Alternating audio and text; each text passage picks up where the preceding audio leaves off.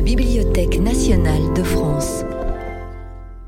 À l'occasion du festival de la BNF, les comédiens Constance Dolé et Emmanuel Noblet lisent des extraits de Lettrine de Julien Gracq.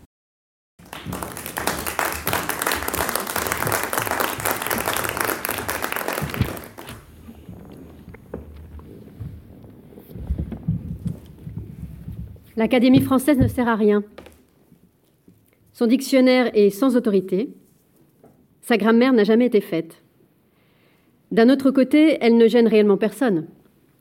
Pourquoi s'en prendre à cette chère vieille chose, une des curiosités les plus folkloriques et les plus anglaises que nous ayons conservées? Ces hommes de beaucoup ou de peu de lettres, qui saignent l'épée et battent le tambour, il n'y a aucune raison d'être contre. Il suffit d'être, bien entendu, dehors. On peut s'amuser de la parade de la relève à Buckingham Palace sans vouloir pour autant s'engager dans les Horse Guards. Il y a eu pour moi Poe quand j'avais 12 ans, Stendhal quand j'en avais 15, Wagner quand j'en avais 18, Breton quand j'en avais 22. Mes seuls véritables intercesseurs et éveilleurs. Et auparavant, pinçant une à une toutes ces cordes du bec grêle de son épinette avant qu'elle ne résonne sous le marteau du pianoforte, il y a eu Jules Verne. Je le vénère, un peu filialement. Je supporte mal qu'on me dise du mal de lui. Ses défauts, son bâclage, m'attendrissent. Je le vois toujours comme un bloc que le temps patine sans l'effriter. C'est mon primitif à moi. Et nul ne me donnera jamais honte de répéter que les aventures du capitaine Hatteras sont un chef-d'œuvre. J'aime Stendhal, je l'espère avec assez de recul pour comprendre que ce don qu'il a de communiquer le sentiment d'allégresse et de liberté né du mouvement sans bride ne va pas sans contrepartie. Il est victime aussi à sa manière de cette passion si alerte de bouger qu'il satisfait en nous sans retenue. Le poids du temps, son effet d'accumulation et le tragique saturnien qui s'en dégage il n'a pas de moyens pour le faire sentir. Ce qui fait aussi qu'il n'y songe pas. La chute de Napoléon a été la chance de Stendhal. On ne parle guère chez les bellistes de cette longue période de 1806 à 1814, d'où la littérature s'absente, non seulement parce que les obligations professionnelles y tiennent beaucoup de place, mais parce que Stendhal, après 1810 surtout, occupé, installé, officiel, reçu et recevant, a sans doute moins besoin d'écrire dès qu'il peut satisfaire cette envie qu'on imagine chez lui vitale, parler à son gré, parler en public, là où et avec qui bon lui semble. On ne se représente pas assez dans la longue existence de loisirs forcés que sera le reste de sa vie, les moments de solitude, qui même en Italie ont dû l'emporter de beaucoup sur les autres. Solitude due à la gêne matérielle, au célibat, à sa situation constamment hors jeu de man about town, sans moyens, flâneur des deux rives à Paris, étranger malgré tout en Italie où il n'a jamais eu qu'un visa de tourisme. La littérature a comblé les intervalles de ces heures trop courtes de brio en public, qui étaient, avec la Scala et la comédie française de l'après-dîner, les seuls points vifs de ces journées d'éternel marginal. C'est la demi-solde, après 1815, qui lui a fait la part, pour nous si belle, et peut-être pour Stendhal seulement si large, qu'elle a tenue dans une vie qui comportait d'autres paramètres. Parce que nous ne prenons guère en considération dans la vie de Stendhal l'aspect qu'elle a eu aussi, et peut-être pour lui surtout, celui d'une carrière bureaucratique prématurément brisée et mal rattrapée sur le tard, nous ne voyons en lui que l'écrivain de toujours, et jamais le très jeune retraité qui, heureusement, a mieux à faire que de traduire Horace ou Carpani, mais qui s'en avise en fin de compte assez tard. Comme l'éclairage d'un livre change parfois, et même son équilibre intime, selon le temps et l'humeur. Je ne retrouve plus tout à fait le plaisir que j'avais à lire La Chartreuse il y a une vingtaine d'années, plaisir qui ne fut jamais et de bien loin comparable à celui que m'a donné à 15 ans le rouge et le noir. Toutes les parties d'aventure et d'intrigue, par exemple les complications de passeport et les démêlés avec la police qui suivent la mort de Giletti, glissent à la relecture du côté du roman picaresque et me semblent un peu chargées. Quant à Fabrice, Livré en tout à l'immédiat comme la feuille aux sautes du vent, le charmant bonnet qui habite parfois cette aimable enveloppe me défrise un peu. Il n'a de consistance que sa séduction. Et comme toujours en cette matière dans un roman, Stendhal a besoin qu'on lui fasse crédit. Quel étrange itinéraire, quel itinéraire rétro que celui de Fabrice. Si on écarte de lui un moment les prestiges romanesques d'une Italie détachée du cours de l'histoire. Encore adolescent, il a été saisi par le grand vent de l'histoire, il a couru à Waterloo, à peine revenu en Italie, il n'a pas encore 20 ans, tout est oublié à jamais. Il est comme opéré inexplicablement d'une des dimensions de sa vie. Plus rien, hormis l'amour, que les menus coquineries, les salonneries, les intrigues, les coteries d'une capitale naine de principicules. Plus rien qu'une vie, adorablement certes, mais tout de même si médiocrement épicurienne, plus rien qu'un homme en trop, comme disent les Russes, un séduisant surnuméraire de cours. Je sais bien que c'est là le mouvement même de Stendhal, qui en 1815 tourne le dos une fois pour toutes au faste de l'histoire, qu'il l'a laissé sur le sable et ne rêve plus que d'un grenier à Milan et d'une loge à la Scala. Mais ce très jeune renonçant, en 1815, a devant lui tous ses livres. Fabrice, lui, n'a rien. Et si on le lit d'une certaine manière, le roman est comme une couronne enchantée qui vient ceindre un vide. À ce fils idéal dans lequel il a mis ses complaisances, Stendhal, par une naïveté congénitale à tout créateur, a fait tous les dons sauf un, le seul qui le justifierait, mais aussi le seul qui ne soit pas délégable. En se projetant en lui, en lui prêtant son bref rendez-vous manqué avec Napoléon, en faisant, en faisant de lui un Stendhal réussi, plus jeune, plus beau, plus riche, plus séduisant, plus spontané, mais non créateur, et pour cause, il en a fait un étrange retraité adolescent de la grandeur. Pourquoi les manies, les bizarreries intimes de Stendhal, les maximes qu'il note sur ses bretelles, pourquoi Breton désœuvré marchant sur les grands boulevards vers l'horloge longine ou suivant dans la rue le manège charmant d'une demoiselle en quête de cornichons, nous captive-t-il alors que rien de tel ne nous retiendrait, je choisis presque au hasard, ni sous la plume de Hugo, ni sous celle de Flaubert, et j'ajouterai, n'en déplaise à Valérie, ni sous celle de Restif, dont la complaisance à soi-même m'ennuie. Ni un égocentrisme plus marqué, celui de Hugo les vaut tous, ni un penchant pour la confession, Breton n'en a guère malgré les apparences, ne sont ici en cause. Ce qui compte, et ce qui compte seul, c'est la coïncidence rare d'une seule et même longueur d'onde véhiculant pêle-mêle les rythmes de l'habitus et ceux de la parole. Ainsi, le ton vital devient lui-même une écriture impérieuse, et le style, geste, port et ton de voix. Stendhal a tiré et fait épanouir comme une fleur japonaise toute une féerie de mœurs qui l'a tenu envoûté jusqu'à ses derniers jours. Le coup de foudre de 1800, sa première descente vers l'Italie, est le plus bel exemple de cristallisation qu'offre sa vie. Une cristallisation que rien n'a pu dissoudre, parce que la vie commune avec eux n'épuise pas la séduction d'un pays et d'un peuple. Elle l'approfondit et l'étend par une présence délicieusement passive et congéable, comme celle d'une femme aimée qui ne serait là que quand on l'appelle. L'Italie s'est toujours confondue pour lui à demi, et presque plus qu'à demi, avec l'usage du théâtre et de l'opéra, c'est-à-dire avec la drogue sans asservissement d'une vie plus dense et plus intense. Ainsi a-t-il eu la chance insigne, presque toute sa vie, par-delà les accidents des amours réels, de garder à portée de sa main avec presque toute sa puissance mais sans ses servitudes, la recharge affective et le pouvoir d'éclosion du filtre amoureux. Deux types d'écrivains. Ceux qui se lèvent le matin et vont tout uniment sans chaussures, Diderot, Stendhal, et ceux qui, sans même y penser, lassent leur coturne par une espèce de réflexe, Hugo, Claudel. On aurait tort de croire que les uns sont plus naturels que les autres. Notre littérature est seulement une ville coloniale où se croisent les pieds nus et les souliers à talons. Les uns et les autres. À la longue, ils ne se voient plus. Et même au coin du feu, il y a beaucoup de gens qui ne supportent pas les pantoufles. Les écrivains, qui, dans la description, sont myopes, et ceux qui sont presbytes.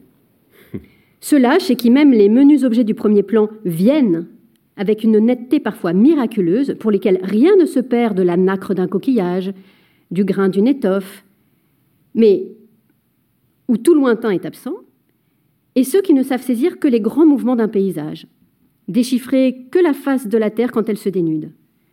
Parmi les premiers, Huysmans, Breton, Proust, Colette. Parmi les seconds, Chateaubriand, Tolstoï, Claudel.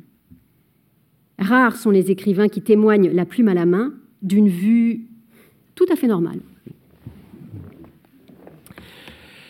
Le génie de Balzac, lié plus étroitement qu'on ne croit à la puissante vulgarité de son besoin de parvenir. Toutes les valeurs qu'il voudrait acheter, les duchesses, le ministère, la haute banque, sont celles que plébisciterait une table d'hôte. Mais combien de serrures cela lui a ouvert de seulement tenir en main de manière si naturelle le fil du monde comme il va.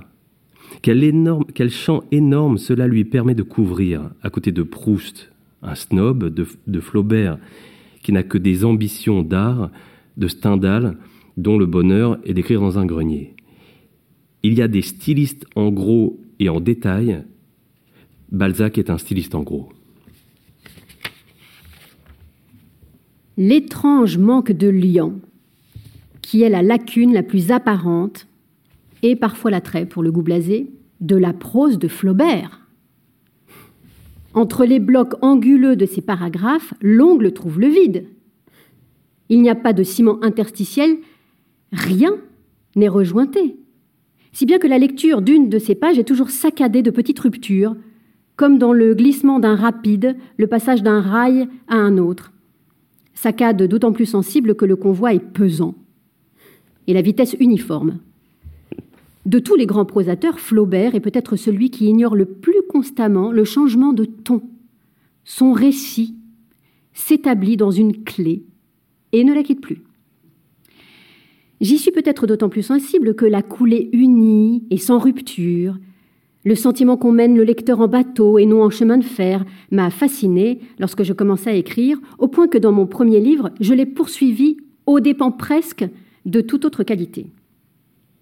Comme elle est morne dans sa monotonie, la chute de phrases de Flaubert. Quelquefois, il est vrai, il part d'un mouvement assez vif, mais c'est comme un ruisseau allègre qui court immanquablement se jeter dans une mare. Le rythme de la napeste, brève, brève, longue, étendu aux membres de la phrase, semble chez lui presque une nécessité respiratoire. Toute son écriture est une lutte, plus d'une fois malheureuse, pour faire vivre et relancer la page ou le paragraphe par-delà cette fatalité de retombement. Dès les premières phrases d'un roman de Flaubert, on est averti. La vie passera au large, très loin, figé dans la distance, saisi avec assez de recul pour que le début et la fin en soient tenus sous le regard, avec une sorte de volupté amère et écœurée. L'histoire, avec un petit h, éclose avant de commencer, et le ton noué de l'histoire, avec un grand H, romancé d'ailleurs, perce partout. Éducation sentimentale ou Bovary d'un côté et Salambo de l'autre, c'est tout un. Et c'est toujours le même timbre idée reçue dans le monde bien des lettres, par exemple que l'éducation sentimentale est le chef-d'œuvre de Flaubert, et Madame Bovary une panne qu'il n'est même pas bon de bon goût de mentionner. Et si on se permet de les contredire, on voit les yeux consternés qui se baissent sur les assiettes comme si on versait du vin rouge dans la soupe.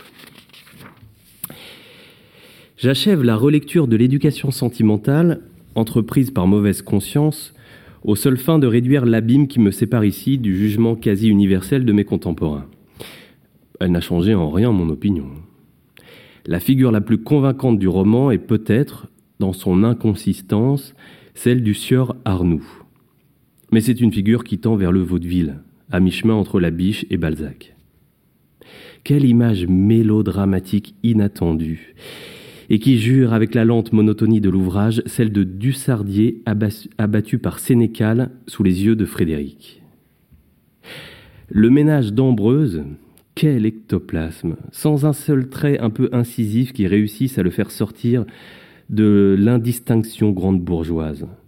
Quant à la réflexion finale sur le bordel, si peu convaincante, si artificielle, si amenée, et qui cerne de manière si rétrécissante la signification du roman, elle est comme une transgression dans l'univers de Flaubert, qui est tout de même d'une autre complexité et d'une autre envergure que le cynisme court et réducteur de Maupassant. Salambo est une folie littéraire, un pavillon chinois plus cornu que nature, fourvoyé dans le parc romantique, et sa lecture suivie s'assimile à un redoutable exercice de poids et altère. Mais si on la poursuit jusqu'au bout, un sentiment global, sinistre et même oppressant, de la païennie antique s'en dégage. Il, ne tient pas tellement au, au bric-à-brac barbare, à l'orientalisme délirant, à la sauvagerie très appuyée des tableaux, il tient à ce que des impulsions qui traversent cette patte humaine, aucune jamais n'est surmontée. Aucune, même religieuse, spiritualisée. À aucun moment, la possibilité d'une instance commune entre les hommes n'apparaît. Tout est faux dans ce péplum parodique. Sauf peut-être l'essentiel, le sentiment, obtenu par les plus douteux moyens mais finalement vivant, de la distance par rapport à l'ère chrétienne, et même au monde de la Bible. Ainsi, Flaubert, une fois sur deux, se trompe sur le choix des sujets qu'il traite parce qu'il croit que leur autonomie exige d'être respectée. Je n'ai jamais pu savoir où j'en étais avec Proust. Je l'admire. Mais l'émerveillement qu'il me cause me fait songer à ces sachets de potage déshydraté où se recompose dans l'assiette, retrouvant même sa frisure, soudain un merveilleux brin de persil. J'admire, mais je ne sais pas si j'aime ça. L'aspect et même le mouvement récupéré de la vie ne laissent jamais oublier la dissécation préalable. La recherche du temps perdu que je viens de terminer. Un prurite ininterrompu de prolongement, de développement, de discussion, de contradictions, de commentaires enfièvre cette lecture de Proust dont Gaëtan Picon a fait avec pertinence le titre d'un de ses ouvrages. Tout dans le livre incite en effet à le lire la plume à la main. Réflexion qui cristallise en visage, aussitôt étoilée par les cheminements divergents de la pensée et du souvenir. Le va-et-vient continuel de cette prose, de l'image à la réflexion et de la réflexion à l'image, embraye tout à coup sur l'esprit du lecteur et l'actionne toniquement et salubrement. Mais Proust maintient en fait pendant quinze tomes la matière littéraire qu'il brasse et malaxe dans un état critique et instable de surfusion. Une pincée ajoutée au mélange, et l'élément romanesque se libère comme une débâcle. Le récit commence à couler. Une goutte d'eau froide et tout caille, et se fige immobile pour l'investigation de l'observateur. Et non seulement Proust fait ainsi toucher du doigt avec malaise le caractère instable et ambivalent de la matière de tout récit, mais encore il livre les éléments de son ouvrage à peu près dans l'état où la continuité brute des séquences tournées d'un film est livrée au monteur, qui déroule ou stoppe à volonté le courant des images, remet le film en route à l'envers, voit se succéder deux, trois, quatre réduplications d'une même scène à peine subtilement différentes, des réalisations doubles et libératrices, incomparablement stimulantes de la matière romanesque et du temps. L'enchaînement des séquences dans la recherche du temps perdu ressemble souvent, plus qu'à l'articulation habituelle en chapelet des scènes romanesques selon l'écoulement du temps, à la multiplication cellulaire par dédoublement des noyaux. Dès qu'un foyer d'intérêt inédit ou inattendu se densifie suffisamment sur les marges d'un des tableaux animés qui constituent la recherche, il centre sur lui l'attention et le regard du narrateur, et devient le noyau d'une séquence neuve, laquelle organise aussitôt son autonomie. Aussi difficile à relier spatialement et chronologiquement à la précédente, aussi capricieusement apparentée à celle que ce qui à, elle que ce qui que pardon que ce qu'il advient aux cellules d'un tissu qui prolifère dans l'anarchie. L'impératif génétique de multiplication et d'enrichissement prédomine dans le livre tout à coup sur celui d'organisation. La ligne de vie si svelte et si aérée qui préside au développement d'un roman de Stendhal fait place ici à un étoilement par expansion un peu étouffant, mais non moins dynamique de la substance vive. Un monde sans destination et sans hiérarchie, uniquement animé par son infinie capacité de bourgeonnement intime. C'est le sentiment que nous donne parfois le monde de la recherche. Et il arrive qu'une page de Proust fasse penser à ces fragments de matière vivante des romans de science-fiction, tombés sur notre Terre d'une autre planète, et dont rien ne peut arrêter la propension inextinguible à proliférer en taches d'huile. Chaque fois que je rouvre la recherche du temps perdu, je suis davantage sensible à la primauté du matériau sur l'architecture, du tissu cellulaire sur l'organe différencié, de la densité de la coulée verbale sur l'espace d'air libre concédé au personnage, de la durée concrète de la lecture sur le temps figuré du récit. La masse centrale du livre, impérieusement, rabat et plaque contre elle-même par une force de gravité toute puissante tout ce qui tend à se projeter hors d'elle, y compris la production imaginative du lecteur, qui, privé d'air et privé de mouvement par la jungle étouffante et compacte d'une prose surnourrie, n'arrive jamais à s'élancer hors d'elle, à jouer à partir d'elle librement. Mais combien de fois, quand son esprit stimulé s'ébranle et commence à imaginer pour son propre compte, le lecteur de Proust n'a-t-il pas le sentiment que deux lignes, dix lignes plus loin, l'auteur est déjà embusqué sur son chemin pour tuer dans l'œuf ce commencement d'indépendance qu'il l'a précédé en hâte pour jalonner à ses propres couleurs tous les chemins éventuels du rallye romanesque.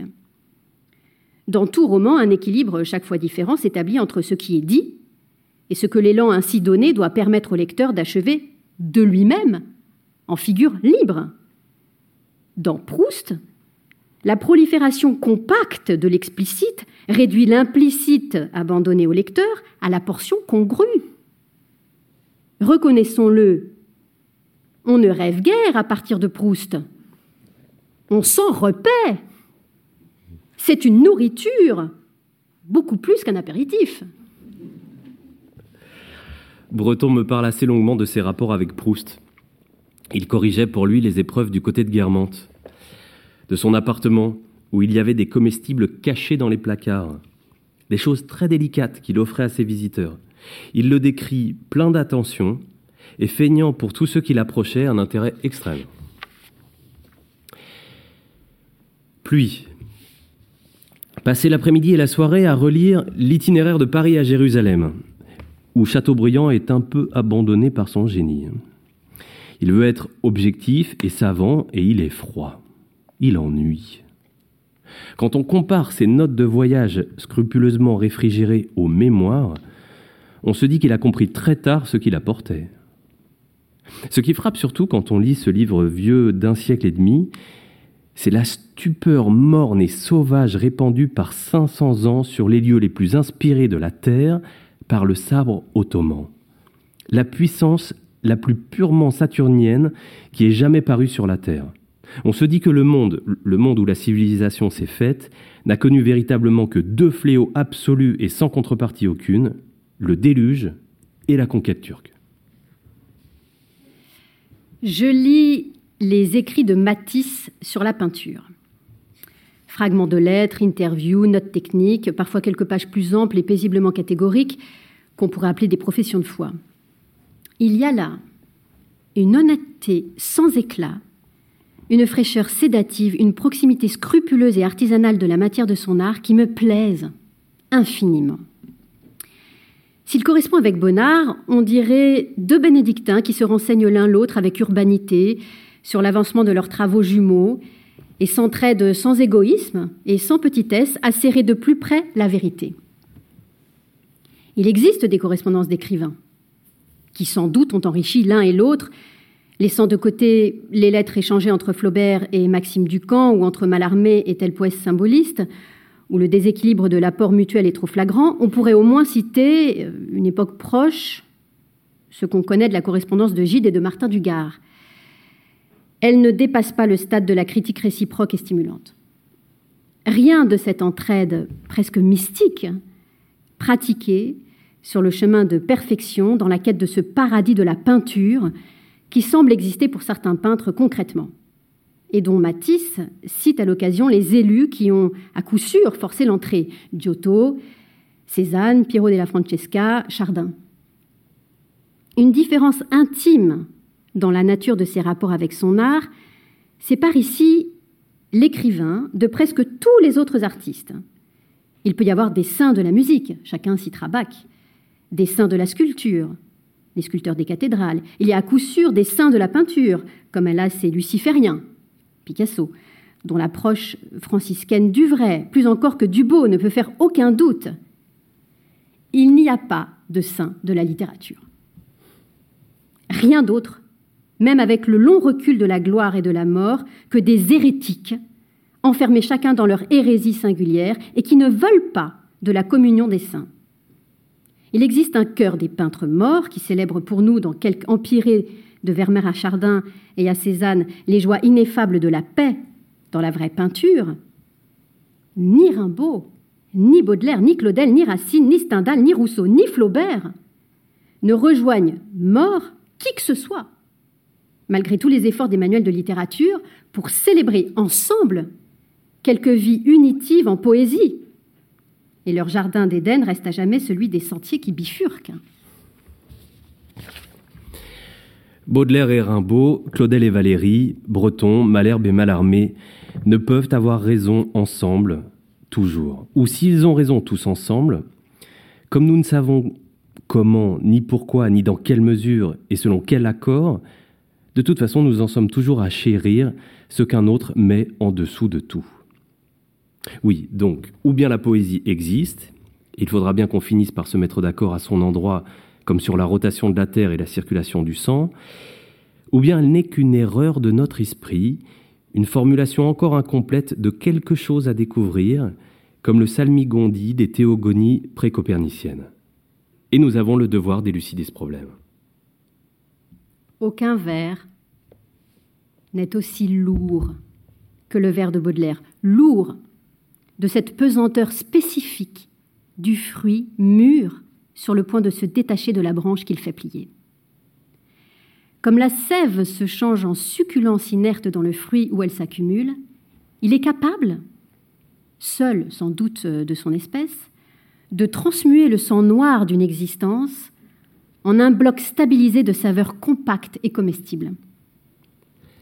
Vers sans cesse fléchissant sous le poids des souvenirs, des ennuis, des chagrins, des voluptés remémorées. Ce poids, c'est celui d'une expérience accumulée. On dira par moments qu'il y totalise avec naturel, non pas seulement le sien, mais aussi l'acquis désabusé de toute l'espèce. Quel autre poète pourrait écrire, comme c'est le cas, sans ridicule J'ai plus de souvenirs que si j'avais mille ans.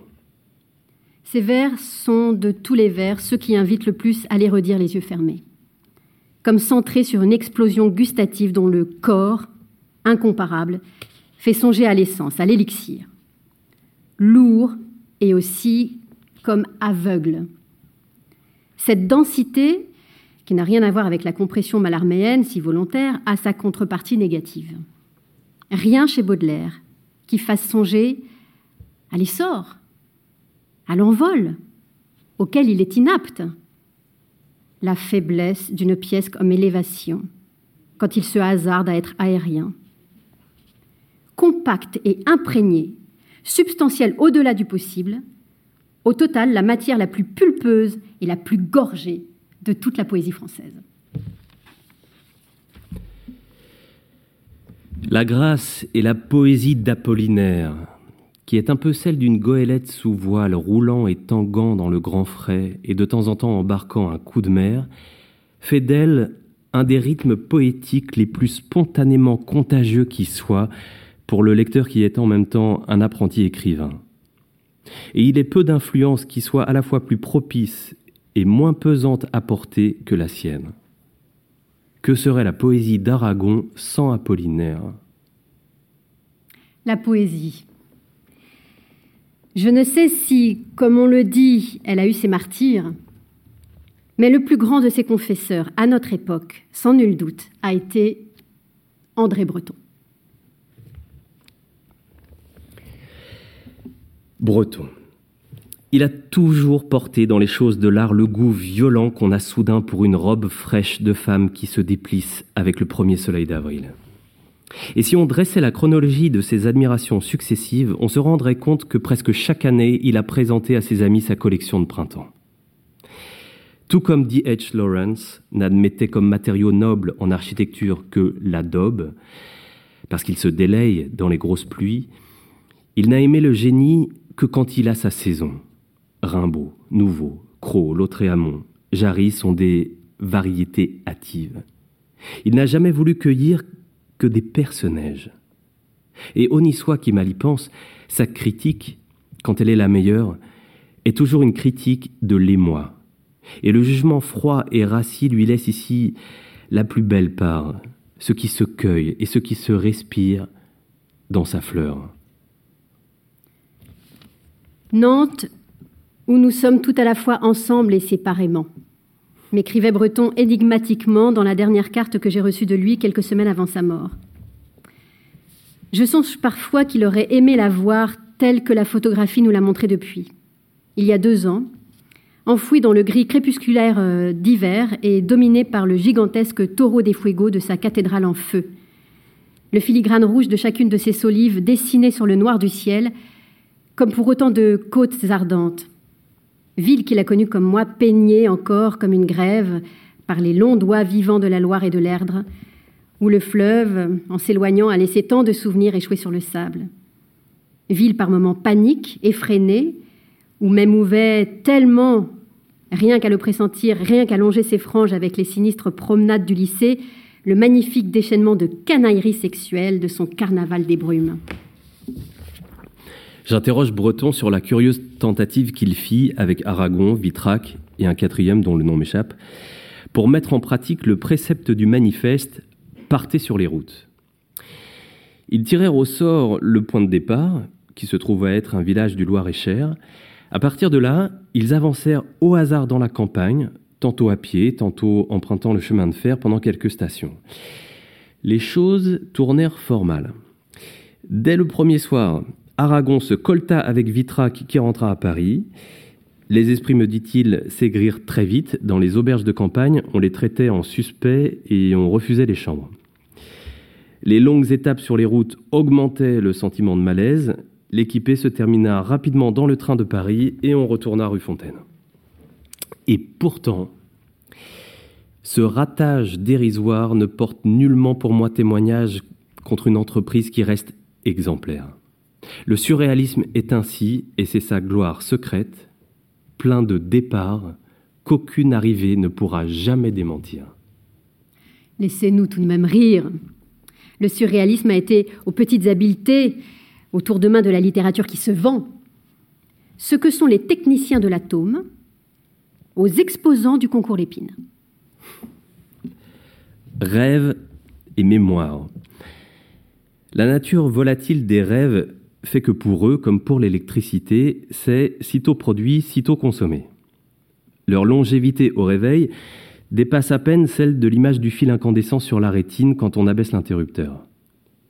S'il existait une vraie mémoire onirique, capitale serait leur fonction dans notre vie, dont ils polariseraient l'affectivité, fixeraient d'un jour à l'autre au réveil la tonalité dominante comme une toute puissante clé musicale.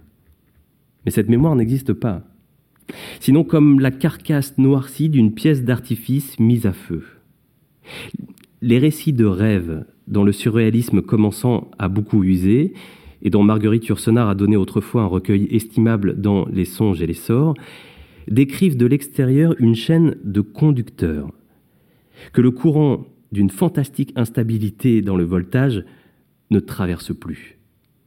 Le surréalisme n'a pas pu prendre les rêves pour guide, le surréalisme n'a pu prendre les rêves pour guide que parce qu'il a toujours tenu, sans le dire, la mémoire en haute suspicion, obstacle à la disponibilité totale de l'être, dont il souhaitait qu'à chaque instant, il pût se laisser ouvrir jusqu'au fond. Il fallait, de moment en moment, tout brûler, même les meubles, surtout les meubles. Passé la période de révélation et d'enthousiasme de ses débuts, le surréalisme était destiné inéluctablement à entrer en composition avec les manières de se sentir, les façons de vivre, les façons d'écrire préexistantes, parce que toute sa mise initiale était placée sur des conjonctions d'une rareté exceptionnelle, presque aussi lentes à se reproduire que des conjonctions d'étoiles, et qu'il ne pouvait y avoir à la longue, euh, et qu'il ne pouvait à la longue prétendre lire dans le livre de la vie à la seule lueur des éclairs. Le mérite singulier de Nadja est de parvenir presque à faire croire, par le charme puissant d'une écriture, que de telles conjonctions peuvent être d'une fréquence assez serrée pour former le tissu d'une vie. Mais entrer en composition, c'est ce que Breton n'acceptait pas, n'accepta jamais. Son problème, dans la mesure où il a voulu instituer le surréalisme comme une manière de vivre autonome et close, a été de faire fonctionner à plein temps un mode de vie qui, en dernière analyse, ne reposait que sur le miracle, par définition plus qu'intermittent. De là, tout ce qui, dans le surréalisme de groupe, nous apparaît avec le recul du temps, selon qu'on est bien ou mal disposé pour lui, soit comme succès d'année ingénieux, soit comme activité bouche-trou. Jeux, enquêtes, euh, scandales, expériences variées, expéditions punitives, adresses, papillons, cadavres exquis, etc. En ce sens, l'entrée de la Révolution vers 1925 dans la vie surréaliste apparaît après coup inévitable. Elle seule pouvait, d'une façon stable, dans l'intervalle des miracles, alimenter une température d'exaltation dont Breton se berça longtemps de l'illusion qu'elle était du même ordre, et peut-être la même, que celle que provoquait, quand il voulait bien se démasquer, les feux du Graal surréaliste. En fait, le surréalisme ne fut jamais mis au service de la Révolution. Ici, le Parti communiste ne se trompait pas. Ce fut l'inverse. La révolution politique resta un ersatz pour les jours sans, pour les jours ouvrables. Et il demeura toujours au fond parfaitement clair pour Breton qu'elle ne serait jamais admise à empiéter sur les vrais dimanches de la vie. Chaque fois que je rouvre et que je feuillette les menus brûlots collectifs que lâchait périodiquement le surréalisme encore dans sa sève, tracts, papillons, proverbes, catalogues d'expositions, revues éphémères, dictionnaire abrégé du surréalisme, projet d'embellissement irrationnel de Paris, je suis frappé par le talent qui jaillit là de source presque à chaque page. Comme si le vent, après 40 ans, faisait bouger encore et vivre la verdure neuve de cette saison enchantée aucun mouvement ne s'est jamais avancé sur un pareil semis de paillettes scintillantes, et sa force est d'avoir été à lui seul tout un climat, toute une saison où les hautes fleurs ne paraissaient si belles que parce que tout reverdissait avec elles alentour. Il y a peut-être eu, je ne sais, des écoles plus riches en génie isolé, mais les fonds du surréalisme sont d'un éclat et d'une variété auxquels je ne vois point d'équivalent. Et puis, le beau mois de mai passé, toutes ces aubépines sont montées en graines, et Breton est devenu ce chêne solitaire qui fait trop d'ombre et laisse vainement tomber ses glands sur la terre nue. Quand je lis et quand je parcours articles de revue ou travaux d'étudiants traitant de mes rapports avec le surréalisme, il est rare, je m'en aperçois, qu'ils n'en viennent pas à manifester de l'embarras, sinon de l'humeur. Les uns jugeant que je me réclame du surréalisme sans lui devoir pourtant à peu près rien, les autres m'annexant, en fin de compte, sans trop de réserve, à la traînée d'épigones semées derrière lui, après 1939, par le noyau de sa comète. Il est clair en tout cas que, pour les uns comme pour les autres, je ne me situe pas ici avec la netteté qu'on se juge en droit d'exiger de moi c'est que non seulement toute appartenance à une école littéraire, lorsqu'il ne s'agit pas précisément de son noyau fondateur, reste par essence floue et fluctuante, mais que cette netteté même qu'on exige de ma relation avec le mouvement de Breton, dans mon esprit, n'a jamais été bien grande. La vérité est que je me suis toujours connue envers le surréalisme, non une obédience que tout en moi refusait, mais seulement, et ce n'est pas peu, une immense dette de reconnaissance. Il a poussé pour moi une porte, et deux livres, presque simultanément, ont présidé à cette ouverture. Nadja, vite complété par la lecture du premier Manifeste et des Pas perdus, puis l'album de collage de Max Ernst, La femme sans tête. Toute une terra incognita de la sensibilité s'est ouverte à moi d'un coup avec ces deux livres, et je ne connais aucune lecture qui m'ait donné un tel sentiment d'annexion. Celle d'un vaste territoire, en même temps exploré et assimilé pour toujours. Tout ce que j'ai aimé du surréalisme, Chirico, quelques poèmes d'Éluard, Le paysan de Paris, Le libertinage, je l'ai aimé dans cette lumière initiale indélébile de Perret, de Soupeau, de Desnos, de Léris, de Queneau, d'Artaud, de Tsara, de Bataille, je ne me suis jamais autant soucié. Rien n'a compté pour moi que cette révélation première et décisive. Rien n'est venu ni l'enrichir beaucoup, ni la modifier. Et des autres ouvrages de Breton, c'est la langue, le sens de la période, l'éloquence, la poésie qui m'ont séduit, plutôt que le contenu. À Breton revient sans doute le mérite d'avoir le premier tenu délibérément entre ses doigts l'armature de la langue française, qu'il a su rendre infiniment flexible à la façon d'une baguette de coudrier. Ce fut entre le surréalisme et moi une histoire d'amour, avec tout ce qu'elle traîne après, en souvenirs, en éblouissement, en reconnaissance émue, en fidélité sentimentale. Et il faut bien le dire aussi, comme tous les coups de foudre, en impossibilité de cohabitation stable et en renouvellement. Car en fait, au diktat si impérieux du surréalisme, à ces injonctions d'avoir à choisir, il ne fut jamais question pour moi de rien concéder. Un paysage intérieur, le plus séduisant, peut-être le plus secret, s'était ajouté à ceux qui m'étaient familiers. Mais il ne les subordonnait pas de l'ensemble, il ne modifiait ni l'ordonnance ni les perspectives. Il n'y eut jamais chez moi la moindre velléité de me mettre en règle avec le surréalisme si exclusif, ni dans mes goûts, ni dans mes lectures, ni dans mon comportement, ni dans mes jugements.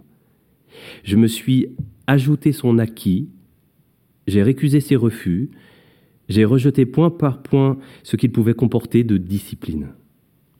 Quand je rencontrai Breton pour la première fois à Nantes en août 1939, il me laissa entendre avec les circonlocutions extrêmement enveloppées et courtoises dont il savait entourer une demande hasardeuse, qu'il souhaitait que j'entre dans son groupe, souhait que j'écartais. Il ne fut plus jamais question de sa part, ni de près ni de loin, de me remettre par la suite le terrible marché en main.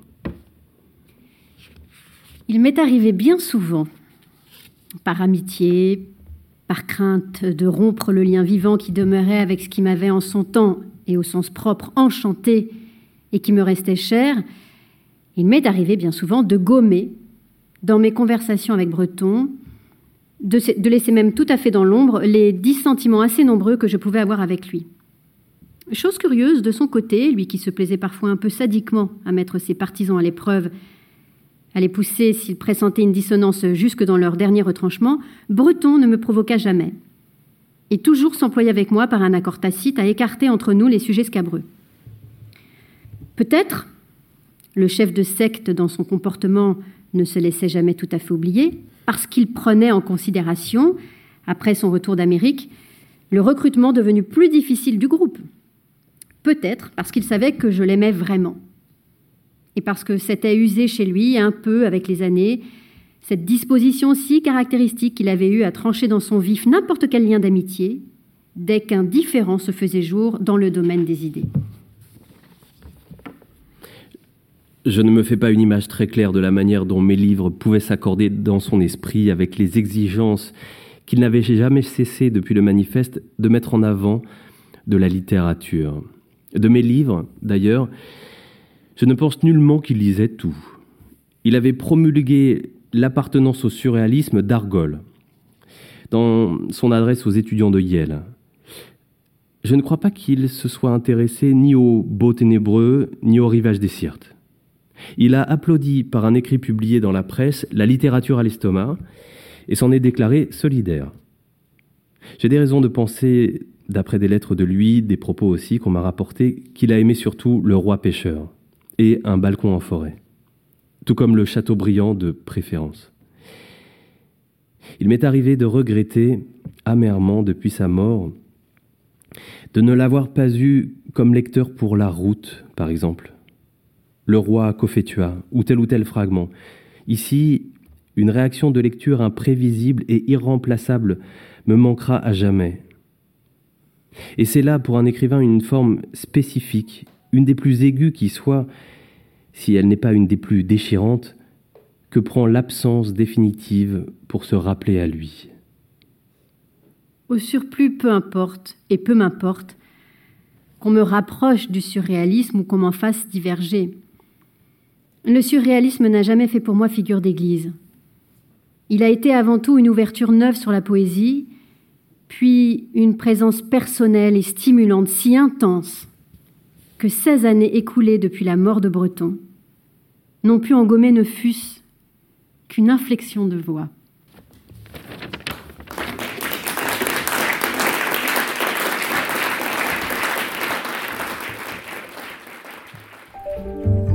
Venez d'écouter un podcast de la Bibliothèque nationale de France.